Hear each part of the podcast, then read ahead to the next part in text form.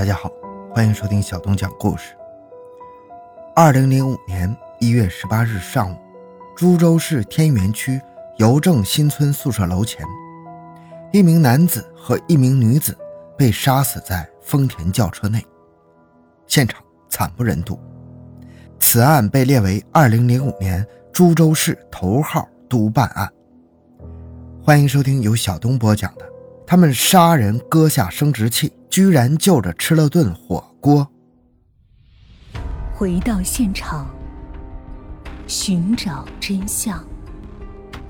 小东讲故事系列专辑由喜马拉雅独家播出。一月十八日上午九点，株洲市公安局幺幺零报警台响起了一阵急骤的电话铃声。接警员飞快拿起电话：“快快来！天元区邮政新村宿舍楼前，一个男子被杀死在轿车内。”电话里头传来一个女子急促的话语。天元公安分局刑警大队刑警和刑警支队技术科刑警迅速赶到现场，经现场初步勘查发现，一辆黑色无牌的丰田佳美小轿车内，高个男子被杀死在车后座上，脑袋差点被砍断。他头上罩着一个黑袋，双手被反绑着，全身是血。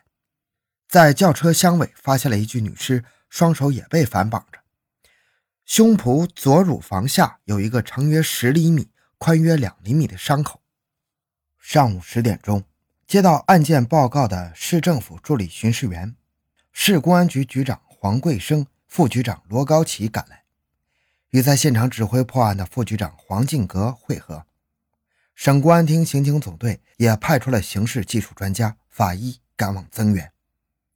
走访调查的刑警们发现，丰田轿车内的男死者正是一月十四日文女士报案失踪的丈夫罗某。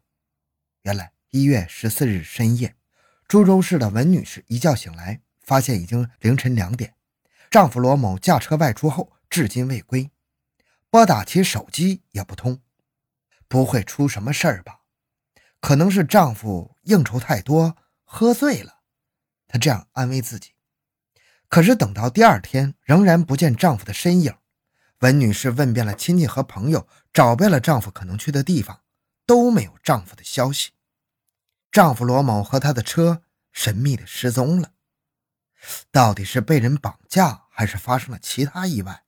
一月十六日。焦急万分的文女士急匆匆赶到报社，刊登了一条寻车启事，同时向株洲市公安局刑警支队报案。株洲市公安局高度重视，黄进革副局长亲自询问案情发生的经过，随即安排刑警支队以罗家为中心展开全面的调查。一月十八日，发现罗某死在自家的丰田小车内，女死者的身份也很快被查明，她是罗某业务上的朋友。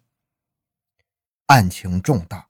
市公安局局长黄贵生亲自担任该专案组的组长，宣布该案为2005年市公安局首起挂牌督办案件，要组织精干力量速破此案。十八日中午一点，天元分局刑警大队会议室里，专案组指挥部成员还没有吃中饭，仍在仔细地听着各路侦查员的前期调查汇报。犯罪分子作案手段如此狠毒。动机是什么？图财、情杀还是仇杀呢？社会上一时谣言四起。十八日深夜，专案组指挥部灯火通明，幺幺四案件分析碰头会正在紧张地进行着。现场勘查组反映，丰田轿车内没有明显的搏斗痕迹，而且有被清扫过的迹象，车上没有留下有价值的证据。可见犯罪分子十分狡猾，具有较强的反侦查意识。两名受害者被勒死后，再遭刀捅砍，作案手段残忍老练。调查组反映，男死者一米八九的个头，身材魁梧，练过拳击，而且在市内某检察机关工作过，一般两三个人轻易制服不了他。另外，女死者裤袋里塞着一枚戒指，据其好友反映。死者很看重这枚戒指，平日一直都是戴在手上，很可能是在遇到抢劫等突发情况之下匆忙中取下来的。受害人身上所带的银行卡被案犯在作案后的十四日当晚、十五日、十六日，先后十七次从株洲市金融网点的 ATM 机上取走了一万五千余元，只有十七日的最后一次是在重庆秀山取的。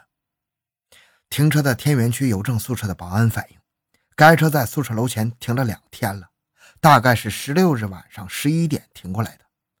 当时车停好后，从车内下来两个中等个子的男人，径直走了。在火车站旁珠百天元超市等 ATM 机附近凌晨打扫街道的环卫工人候客的哥反映，十四日、十五日凌晨曾看到该丰年车在附近出现过。有头戴大檐帽遮住脸的中等男子下来取过款，办案人员纷纷发表意见。罗某是个一米八九的个子，又练过拳击，当过检察干部，车内又没有发现明显的搏斗痕迹。如果不是用真枪逼着他，哪怕是两三个人上车去抢他，也不会这么轻易得手。何况车上还有一个女的，在遇袭时是可以喊可以叫的。据推断，作案者应该是一个三人以上的团伙，而且持有枪支。局长分析道：“案犯可能是有犯罪前科的，受害人身上所带的银行卡被案犯在作案后短时间内先后十七次在 ATM 机上提走了一万五千元。案犯对株洲地理环境应该是比较熟悉，应该是有本地人参与。”综合分析，犯罪分子应该是劫持受害人的轿车后实施抢劫，威逼受害人说出银行卡密码后将其杀害，再弃车而逃。其手段凶残老练，作案动机明显是图财，应属流窜犯罪。最后，专案组将该案定性为伺机抢劫作案。专案组指挥部根据几路民警的调查结果。安排刑警支队的画像专家为两个印象较为明显的疑犯画像。犯罪嫌疑人甲，身高约一米七，三十多岁，长脸型，高鼻梁，浓眉毛，大眼睛，留小分头，体态偏瘦，身着黑色西装。犯罪嫌疑人乙，身高约一米六八，脸较圆，柳叶眉，眼睛较大，单眼皮，体态正常，身穿风衣。时针已经指向十九日凌晨五点十分了，专案指挥部仍然是灯火通明。专案组决定兵分四路，进一步开展侦查工作。一路组织全市刑警根据画像，对全市所有大中小型旅馆、招待所一月十日以来的人员住宿情况进行地毯式的调查。一路人马带着画像赶赴重庆秀山进行调查，一路负责围绕。有抢劫、杀人前科、有作案动机等重点特征，对全省各大监狱服刑后释放不久的人员进行摸排。一路根据画像以及幺幺四案的基本情况，打印出一万份协查通报，发往全省和邻近的湖北、重庆、四川、贵州、江西等地的公安机关，实行严格的二十四小时值班制度，一有情况迅速向指挥部汇报。一天一晚没休息的刑警们，根据专案组的安排，马上奔赴各自的战场。一月十九日，天气阴冷，刑警支队副支队长带着六名刑警驱车前往重庆秀山开展调查工作。而此时的湘黔渝交界的武陵山区，寒风裹着雨雪下个不停，侦查员两人一班的交替着。一个开车，一个陪着开车，边聊天边看路。经过三十六小时的艰难跋涉，二十日傍晚赶到了重庆秀山。当晚与当地的刑警部门取得联系之后，侦查员们就住在一个条件非常简陋的招待所里。第二天，刑警们带着画像与当地的警方在附近有 ATM 机的宾馆招待所开展调查工作。二十一日上午十一点，专案组接到报告。湖北宜都警方通报情况称，去年十一月十七日晚，宜都市信访办公室主任刘某和借调至信访办工作的当地交警梁某驾驶一辆黑色桑塔纳车外出后神秘失踪。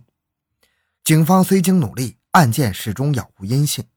此案与株洲的案件惊人的相似。黄敬阁副局长立即电告正在重庆秀山的刑警支队副队长，让其带领一名侦查员先赶赴湖北宜都调查，一有情况就立即报告指挥部，派人增援。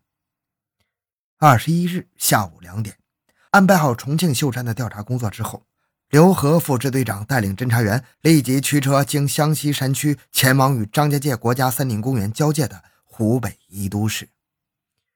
由于连日的雨雪连绵。湘西崎岖的山路，有的结了薄薄的冰，有的有十几厘米厚的雪。为了尽快核实湖北宜都警方传来的消息，他俩给车子装上了防滑铁链，慢慢的往前开着。二十一日深夜，他们到达了张家界市。为了安全，稍事休息。第二天，他们在一家汽修厂检查了一下汽车后，带了两壶备用汽油、两盒饼干，装好防滑链，匆匆上路。此时的湘西和鄂西山区正下着雨雪，刮着刺骨的寒风。他俩过雪山、钻漏洞，因为天气条件恶劣，路况差，路上其他车辆都选择了休息，但他们为了不耽搁侦破时间，选择了继续上路。在湖北恩施境内，他俩驾驶上了崎岖的盘山公路，方圆数百里渺无人烟呢。没想到，在一处急转弯处，路面有点塌陷，因为雪光反照。司机没注意，车子一下侧滑，将正在轮着休息的刘和惊醒。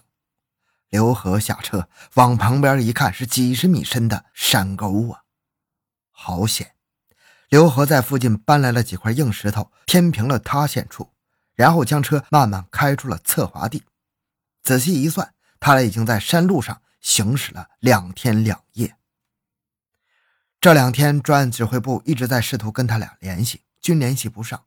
因为在湘西山地信号不好，再加上他俩手机的电用完了，路上数百里无人家，无法跟指挥部联系。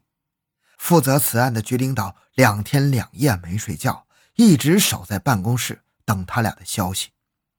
最后，刘和、燕海两名同志靠着二十片饼干，又支撑了三十三个小时，终于在二十六日下午赶到了距重庆秀山七百多公里外的湖北宜都市。